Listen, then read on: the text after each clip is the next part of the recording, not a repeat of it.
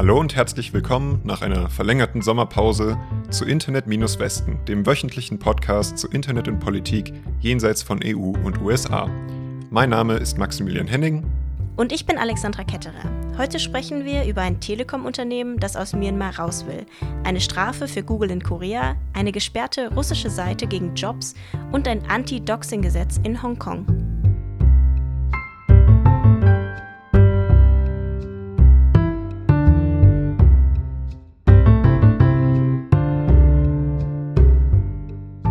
Wir kommen mal wieder zu unserem Lieblingsthema Myanmar. Wir erinnern uns kurz, am 1. Februar dieses Jahres hat in Myanmar das Militär geputscht und die demokratisch gewählte Regierung abgesetzt und danach gab es große Proteste, bei denen Soldatinnen scharf auf Demonstrierende geschossen und Hunderte getötet haben. Und ein wichtiger Teil dieses Putsches war ja von Anfang an, dass direkt das Internet abgestellt wurde. Das hat unterschiedliche Formen angenommen im Laufe der Zeit. Am ersten Tag gab es nur sehr eingeschränkte Verbindungen allgemein. Am 3. Februar, also am dritten Tag des Putschs, wurde das Internet dann wieder hergestellt. Auch in zwei Regionen, wo es vor dem Putsch im Rahmen von Konflikten schon sehr lange abgedreht war davor.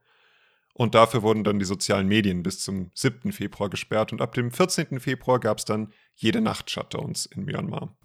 Wir hatten ja schon öfters Shutdowns, aber kannst du noch mal kurz erklären, wie genau eine Regierung das macht? Weil eine Regierung kann ja das Internet nicht von alleine abstellen. Das ist sehr wahr, genau. Für die Internetversorgung ist nicht die Regierung an sich meistens zuständig, sondern Telekom-Unternehmen, Telekom-Anbieter mit der Infrastruktur und ihren Angestellten. Und denen hat die Regierung in Myanmar oder die Militärjunta das Ganze eben befohlen. Kappt das Internet jetzt, macht es wieder auf, sperrt die Seiten und so weiter. Und die meisten von den Unternehmen haben da auch einfach mitgemacht, ohne einen Mucks zu machen. Die einzige Ausnahme war Telenor, äh, was, wie der Name vermuten lässt, ein norwegisches Telekom-Unternehmen ist. Die haben die Anweisungen in Myanmar zwar durchgeführt, aber als einzige auch öffentlich gemacht, bis ihnen das verboten wurde. Und das war eine sehr wichtige Quelle für BeobachterInnen, um nachzuvollziehen, was da eigentlich abging mit der Internetregulierung nach dem Putsch. Ein Land, das unregelmäßig das Hauptprodukt von deinem Unternehmen verbietet, ist jetzt aber nicht gerade die beste Umgebung für stabile und gute Gewinne. Und deshalb hat Telenor im Juli angekündigt, den ganzen Unternehmensteil in Myanmar verkaufen zu wollen. Und kurz vorher hatte die Junta in Myanmar sogar Managern von Telekom-Firmen verboten, ohne Erlaubnis aus dem Land zu reisen. An wen verkauft Telenor denn? Die ganze Infrastruktur und die Angestellten und so weiter gehen an eine Firma aus dem Libanon, M1 Group. Und da fangen die Probleme an. Äh, laut dem Online-Magazin The Diplomat hat M1 Group in Syrien und im Iran investiert und ist auch schon mit einem anderen Telekom-Unternehmen in Myanmar verbunden, nämlich Mytel, das der Tatmadaw, also dem Militär von Myanmar, gehört. Es sieht also ein bisschen so aus, als ob sich das Militär die Netze von Telenor einfach einkauft. Okay, also das klingt nicht so gut. Finden Leute in Myanmar wahrscheinlich auch nicht so super. Nope. Äh, das niederländische Zentrum zur Untersuchung von multinationalen Unternehmen, kurz SOMO, hat bei der OECD Beschwerde gegen diesen geplanten Verkauf eingelegt und vertritt dabei ein paar hundert Organisationen aus der Zivilgesellschaft von Myanmar. Die haben hauptsächlich Angst vor Überwachung, weil bei dem Verkauf von Telenor werden zum Beispiel die Anrufverläufe von 18 Millionen Kundinnen an M1 Group abgegeben. Das wäre natürlich ein gefundenes Fressen fürs Militär. Und laut der Beschwerde von Somo verletzt Telenor mit dem Verkauf äh, bestimmte OECD-Regeln für den verantwortungsvollen Rückzug aus Geschäftsgebieten. Kannst du noch mal ganz kurz erklären, was OECD ist? Die OECD ist ein Zusammenschluss von hauptsächlich wohlhabenden Ländern, also Europa, USA etc. Und ähm, die haben halt diese spezifischen Regeln, die aber nicht legal bindend sind und die jetzt aber hier angeblich verletzt wurden. Man muss aber natürlich auch sagen, dass Telenor ein bisschen zwischen Skylla und Charybdis gefangen ist, äh, denn wenn sie in Myanmar geblieben wären, dann hätten sie entweder alles machen können, was die Junta von ihnen wollte, das wäre schlecht gewesen, oder sie hätten das nicht machen können und damit die Sicherheit ihrer Angestellten riskieren können. Und jetzt, wo sie sich zurückziehen, werden sie dafür auch kritisiert. Da gibt es einen schönen Artikel zu diesem Dilemma vom Magazin Frontier Myanmar dazu. Äh, der Link ist in den Show Notes. Das ist ja alles auch jetzt schon ein bisschen länger her. Ähm, wieso sprechen wir jetzt nochmal darüber? Die wahre Antwort, weil das Thema interessant ist und wir nichts Besseres zu tun haben. Die andere Antwort, weil es vor drei Tagen nochmal einen Reuters-Bericht zu dem ganzen Thema gab, der die ganze Sache nochmal etwas komplizierter macht. Telenor hat nämlich in einem Interview mit denen gesagt, dass sie, wenn sie länger in Myanmar geblieben wären, nicht drumherum gekommen wären, großflächig Überwachungsausrüstung an ihren Servern und so weiter mitlaufen zu lassen. Und das hätten sie nicht gewollt und außerdem hätten sie sich damit strafbar gemacht. Es gibt nämlich ein EU-Waffenembargo gegen Myanmar, was sowas verbietet. Also die ganze Dilemma-Frage, nochmal ein Argument mehr da drin. Und dann gab es noch einen anderen, etwas älteren Bericht von Nikkei Asia, nachdem die Junta es nicht gut findet, dass Tele nur ausgerechnet an M1 Group verkauft. Und zwar, jetzt kommt's, wegen Korruptionsvorwürfen und zu großer Nähe zur Assad-Diktatur in Syrien. Die Kartellbehörde in Südkorea straft Google mit knapp 150 Millionen Euro ab. Der Grund ist, dass Google seine Marktmacht missbraucht hat, weil der Konzern Konkurrenten daran hindert, das Android-Betriebssystem weiterzuentwickeln. Google hat einen Anti-Fragmentierungsvertrag mit anderen Smartphone-Herstellern wie zum Beispiel LP oder Samsung. Und die Kartellbehörde in Südkorea sagt, dass dieser Vertrag nicht okay ist, weil er die Konkurrenten daran hindert, ihre eigenen modifizierten Android-Versionen zu entwickeln. So bleiben dann die Konkurrenten von Google abhängig und der Markteintritt von neuen Betriebssystemen wird verhindert und das behindert laut der Behörde neue Innovationen. Ohne diesen Vertrag könnten Unternehmen also quasi Grundbausteine von Google benutzen und dann damit ihre eigenen Dinge weiterentwickeln, ohne Angst zu haben, Google Strafzahlungen zahlen zu müssen. Kurzer Kontext zu Android. 80 Prozent aller Smartphones weltweit haben Android-Betriebssysteme. Es ist also ein sehr riesiger Marktanteil. Und weiter soll der Vertrag auch nicht nur für Smartphones verboten werden, sondern auch für Smart TVs oder Smartwatches, was den Markt oder die Größe dieses Verbots, dieser Strafe noch größer macht. Können Unternehmen denn Android überhaupt ohne diesen Vertrag benutzen? Eigentlich offiziell ist Android eine Open Source Software, aber nur mit diesem Vertrag gibt Google Benefits, wie zum Beispiel den Zugang zum Google Play Store. Die okay. Kartellbehörde gibt Google jetzt vor, dass der Vertrag nicht mehr zwingend sein darf. Und Google antwortet darauf, tja, also dann gibt es halt die Benefits nicht mehr und das heißt dann auch für die Unternehmen, ciao, Kundenkontakt. Google will aber gegen die Strafe in Berufung gehen. Ähm, ihre Verteidigung ist, dass Android jetzt schon Innovation beschleunigt, auch von koreanischen Unternehmen und auch die Nutzererfahrung verbessert und das eben nur durch diesen Vertrag. Das war allerdings jetzt schon der zweite Streich von Koreas Kartellbehörde. Im August war Korea das erste Land weltweit, das ein Gesetz verabschiedet hat, welches Google und Apple dazu verpflichtet, App Stores für externe Zahlungssysteme zu öffnen. Das Gesetz trat vor zwei Tagen in Kraft. Die Kartellbehörde geht aber nicht nur gegen amerikanische Unternehmen vor, sondern auch gegen lokale Tech-Firmen, wie zum Beispiel gegen den meistgenutzten Social Media und Messaging-Dienst Kakao Corporations. Der ist nicht nur, also das sind eben sehr viele Unternehmen, die da zusammenlaufen unter dem Namen. Zum Beispiel haben die auch einen Banking-Service. Und die Kartellbehörde ist mit Google auch noch lange nicht fertig. Gerade untersucht die Behörde Google weiter im Zusammenhang mit Wettbewerbsbeschränkungen auf dem App-Markt, und zwar im Play Store, bei In-App-Käufen und auf dem Werbemarkt. Gibt es denn von dieser Entscheidung irgendeinen Einfluss auf andere Länder jetzt schon oder kann man das absehen? Genau, die indische Kartellbehörde hat auch schon im November ähnliche Untersuchungen eingeleitet auch denen geht es um die bisher nicht erlaubten Android-Weiterentwicklungen und darum, dass Google seine marktbeherrschende Stellung in Indien in Bezug auf die Exklusivität des Play Stores und der Google Pay-Dienste missbrauchen könnte. Denn Google verlangt von seinen Konkurrenten, also den anderen Smartphone-Herstellern, hohe Provisionen, eine Ausschließlichkeit bei der Wahl der Zahlungssysteme für die App-Käufe und zwar dürfen dort eben nur Google Pay für Zahlungen benutzt werden. Und wie ist die Lage zum Beispiel in Europa im Vergleich? Die EU-Kommission hatte schon im Juli 2018 eine Strafe von 5 Milliarden US-Dollar verhängt, auch wegen Verstoß gegen das Kartellrecht. Die Kommission hatte erklärt, Google müsse aufhören, Telefonhersteller an der Verwendung dieser Fork-Version, also dieser ähm, Erweiterungen von Android zu hindern. Google hat beschlossen, gegen die Entscheidung der Kommission Berufung einzulegen.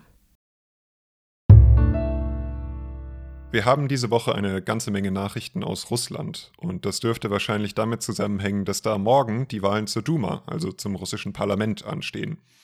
Und keine dieser Nachrichten ist wirklich positiv. Ähm, seit ein paar Monaten sind zum Beispiel alle Organisationen in Russland, die irgendwann mal einen Cent ausländische Spenden erhalten haben, ausländische Agenten. Das müssen sie dann auch bei allem, was sie irgendwie online posten, groß draufschreiben, also zum Beispiel bei jedem einzelnen Instagram-Post. Das Klima wird also schlechter. Das hat auch das internationale organisierte Projekt für Berichterstattung zu Verbrechen und Korruption, OCCRP, gemerkt und sich diese Woche aus Russland zurückgezogen, um die eigenen Journalistinnen nicht unnötig zu gefährden. Ein anderes Thema für die Behörden sind Informationen zur anstehenden Parlamentswahl. Da gibt es zum Beispiel eine Initiative namens Smart Voting von der Organisation von Alexei Nawalny. Die Webseite dieser Initiative haben die russischen Behörden schon geblockt und zwei Tage vor der Wahl haben Apple und Google dem Druck auch nachgegeben und die Smart Voting App aus ihren App Stores gelöscht. Mit welcher Begründung? Die Begründung war, die App würde Gesetze in Russland verletzen, weil sie die Beeinflussung von Wahlen ermögliche. Und ja, ich meine, das stimmt, wenn Leute wählen, beeinflussen sie damit Wahlen. Ähm, Google Docs musste wegen Smart Voting übrigens auch dran glauben, weil Nawalnys Team da Listen von KandidatInnen veröffentlicht hat, für die man stimmen solle. Und ansonsten gab es diese Woche auch noch Strafen für Facebook, Telegram und Twitter, weil sie Inhalte nicht gelöscht haben, obwohl die Behörden das gefordert hatten. Aber genug dazu. Wir wollen uns eigentlich mal ein bisschen von der hohen Politik entfernen und uns stattdessen eine Seite angucken, die diese Woche auch gesperrt wurde, der das aber auch relativ egal zu sein scheint. Äh, ich rede von antijob.net. Das ist eine Seite, auf der Angestellte Bewertungen für ihre Unternehmen posten können. Und diese Seite gibt es in Russland seit 17 Jahren, was definitiv eine untypisch lange Lebensspanne für ein anarchistisches Projekt ist. Und groß ist sie auch noch. 4,5 Millionen Aufrufe im letzten Jahr und 11.000 neue Bewertungen. Und die Seite wurde jetzt auch gesperrt? Zeitweise, schreibt Open Democracy. Der Grund dafür war ein Gerichtsverfahren eines Unternehmens gegen mehrere Webseiten mit solchen Bewertungen, darunter eben Antijob. Die angeblichen Ex-Angestellten haben ziemlich schlechte Sachen über ihren angeblichen Ex-Arbeitgeber geschrieben, laut Open Democracy etwas über unprofessionelles Verhalten des Managements und Massenentlassungen von Angestellten. Das Unternehmen hat also geklagt und Recht bekommen. Und dann hat Roskomnadzor, die russische Telekom-Aufsicht, die Entfernung der Bewertungen angeordnet und die Seite vorsorglich gesperrt, bis die Bewertungen entfernt worden sind. Das hat Antijob auch gemacht und sie waren auch wohl eher gelassen bei der ganzen Sache. Zitat: Wir werden so pro Jahr oder zwei Jahre mal geblockt. Eine Ausweichadresse mit einer anderen URL gab es während dieser kurzen Sperrung auch. Und das hat dem Unternehmen, das geklagt hat, dann was gebracht? Das weiß Antijob auch nicht so genau und ich ehrlich gesagt auch nicht, denn ich schätze mal, dass jetzt ein paar mehr Leute ein paar mehr schlechte Bewertungen für PIK Broker gelesen haben werden als vor der Klage. Okay, Max, kannst du uns kurz erklären, was Doxing ist? Ähm, Doxing ist das Veröffentlichen von Informationen über Personen, ohne dass sie das wollen meine ich, steht sicher irgendwo auch im Wikipedia-Artikel. Genau, nee, genau richtig. Nach einem aktuellen The Diplomat-Artikel dreht sich ein neues Datenschutzgesetz in Hongkong hauptsächlich darum, also wie man gesetzlich mit Doxing-Fällen umgehen muss. Während den Protesten in Hongkong im Jahr 2019 setzten Demonstrantinnen und die Polizei auch gezielt Doxing ein, um der Gegenseite zu schaden. Beschwerden darüber gingen an die Datenschutzbehörde, die hatten aber damals noch keine Befugnis, die gedoxten Inhalte löschen zu lassen, da die Server, auf denen die Inhalte veröffentlicht wurden, oft nicht in Hongkong lagen. Deswegen will jetzt die Regierung die Datenschutzgesetze ändern. Die Änderungen wurden vorgelegt und die sollen im Oktober verabschiedet werden. Die in Singapur ansässige Asia Internet Coalition, die vertritt Apple, Amazon, Facebook, Google, LinkedIn und andere ähm, Social Media oder große Tech-Unternehmen, hat sich beschwert, dass das neue Gesetz ihre Mitarbeiter dem Risiko strafrechtlicher Ermittlungen oder Verfolgung aussetzt, wenn ihre Nutzer etwas online stellen. Also es ist diese klassische Frage der Verantwortung, ob die NutzerInnen oder die Plattformen für die Inhalte verantwortlich sind. Genau, und die Unternehmen wollen auf keinen Fall verantwortlich sein und haben schon damit gedroht, Hongkong zu verlassen. Und wie war denn die Gesetzeslage jetzt vor diesem Anti-Doxing-Gesetz? Äh, Hongkong hat tatsächlich eine sehr spannende Datenschutzgeschichte, die ich jetzt hier kurz erzählen werde. Ich glaube, spannende werde. Datenschutzgeschichte also, ist eigentlich ein Widerspruch in sich. Es gibt sie, es gibt okay, sie. also, seit 1995 gibt es ein Datenschutzgesetz in Hongkong. Hongkong war eines der ersten Länder in Asien, die, die, die ein solches umgesetzt hat. Ähm, ein Jahr später wurde das Territorium dann an China übergeben. In den Jahren danach ist das Datenschutzgesetz aber in seiner Durchsetzbarkeit hinter den meisten anderen Ländern zurückgefallen. Es gab kaum Strafen und wenn, dann waren sie super mild. Also Geldstrafen zum Beispiel gibt es erst seit 2010, also 15 Jahre später, ähm, seitdem es gegründet wurde. Und es gab ganz viele andere Vorschläge zur Aktualisierung, aber die wurden alle abgelehnt. Zum Beispiel ist es momentan so, dass biometrische Daten nur persönliche Daten sind und nicht sensible Daten oder dass obligatorische Benachrichtigung nach Verstoß gegen Datenschutzgesetze auch nicht gilt. Im Vergleich ähm, dazu sind die Datenschutzgesetze von China oder die Europäische Datenschutzgrundverordnung viel, viel strenger. Ein Artikel sticht da besonders heraus, das ist der Artikel 33, der regelt den Datenaufenthalt. Also wohin dürfen die Daten übertragen werden, wie dürfen die weiterverarbeitet werden, in welche Länder und so weiter. Und dieser Artikel wurde zwar aufgenommen, aber wurde nicht verabschiedet. Das heißt, auch noch nach 25 Jahren existierte er auf dem Papier, aber ist nicht in Kraft oh, wow. getreten. Okay. Also konnten in der Zeit Daten von Hongkongerinnen problemlos in andere Länder oder auf chinesisches Festland gelangen. Es gab zum Beispiel mal einen Fall, das war 2018, da gab es ein großes Datenleck bei einer Fluggesellschaft, also der größten von Hongkong. Da sind die Daten von 9,4 Millionen Menschen verloren gegangen. Die Strafe für die Airline, äh, sie mussten quasi nur ein, eine Strafe in der Höhe eines Business-Class-Tickets über den Ozean zahlen. Also das waren quasi Peanuts für die Fluggesellschaft. Um den Fall gab es dann sehr viel öffentliche Kritik. Die Regierung versprach darauf, das Gesetz zu aktualisieren. Und sie hatten große Pläne, also sie haben versprochen, es soll eben ab jetzt eine obligatorische Meldung bei Datenschutzverletzungen geben. Es soll Bußgeld geben, das an den Jahresumsatz des Unternehmens gekoppelt ist und Löschfristen. Und es soll auch festgeregelt werden, wie Daten weiterverarbeitet werden dürfen. Im Änderungsentwurf sind jetzt aber all die Sachen verschwunden. Die einzige Aktualisierung, das Gesetz über Doxing. Okay, und was für Konsequenzen wird dieses Doxing-Gesetz dann vielleicht haben? Also KritikerInnen befürchten, dass die Meinungsfreiheit von Journalistinnen und Aktivisten dadurch eingeschränkt wird. Der Vorwurf der KritikerInnen ist, die Regierung will die Datenschutzgesetze nur als Waffe gegen die andersdenkenden Menschen einsetzen. Außerdem wird das Gesetz die Datenschutzbehörde laut dem The Diplomat-Artikel vom zahnlosen Tiger zur Behörde mit unkontrollierten Befugnissen umgewandelt. Die Behörde kann dann sogar elektronische Infrastrukturen von Dienstanbietern durchsuchen und Verhaftungen ohne Durchsuchungsbefehl und unter Anwendung angemessener Gewalt in Anführungsstrichen anordnen.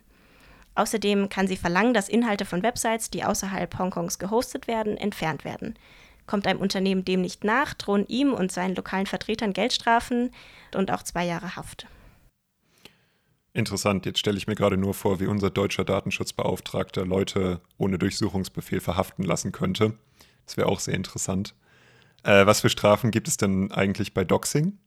Genau, es gibt eine etwas mildere Version. Bei der Weitergabe von personenbezogenen Daten ohne die Einwilligung der Person gibt es eine Geldstrafe von umgerechnet 12.820 US-Dollar und zwei Jahre Haft. Und dann gibt es noch eine härtere Version, die auch ein bisschen vage und sehr, sehr breit ist. Es gibt da eine Liste, die beschreibt, ähm, wenn die Person spezielle Schäden von diesem Doxing bekommt, also zum Beispiel bei Belästigung, Bedrohung generell Dingen, bei denen die Person Angst um ihre Sicherheit hat, muss der Täter oder die Täterin mit 128.000 US-Dollar und fünf Jahren Haft rechnen.